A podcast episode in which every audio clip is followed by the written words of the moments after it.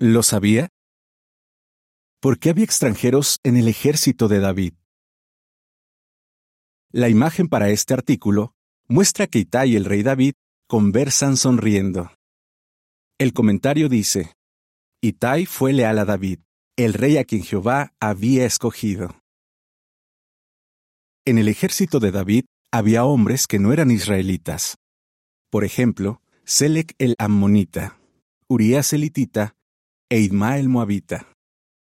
También estaban los queretitas, los peletitas y los gititas.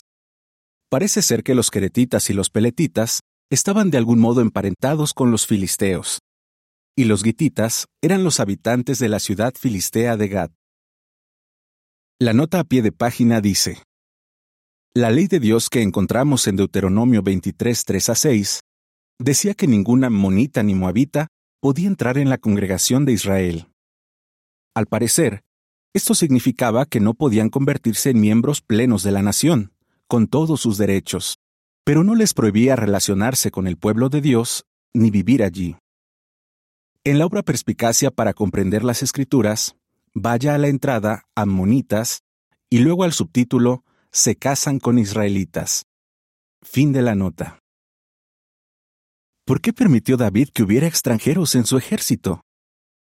Porque estaba seguro de que no solo le serían leales a él, sino sobre todo a Jehová.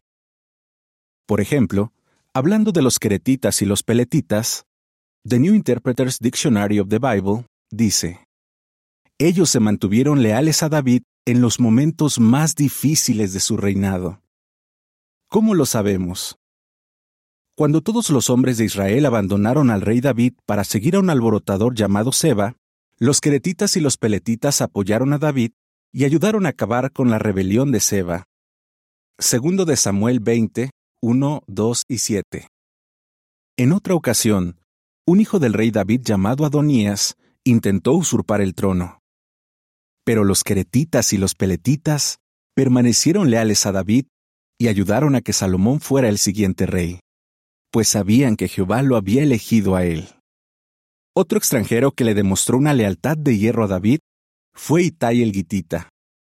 Él y sus seiscientos guerreros lo apoyaron cuando otro hijo de David, llamado Absalón, se rebeló contra él e intentó robarse el corazón de los hombres de Israel para que lo hicieran rey. David le dijo a Itai que, como era extranjero, no tenía por qué estar luchando por él.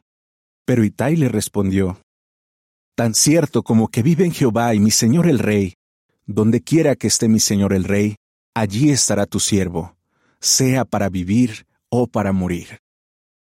Segundo de Samuel 15:6 y 18 a 21.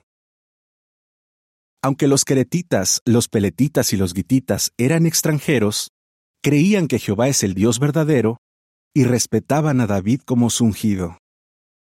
Sin duda David estuvo muy agradecido de tener hombres tan fieles a su lado. Fin del artículo.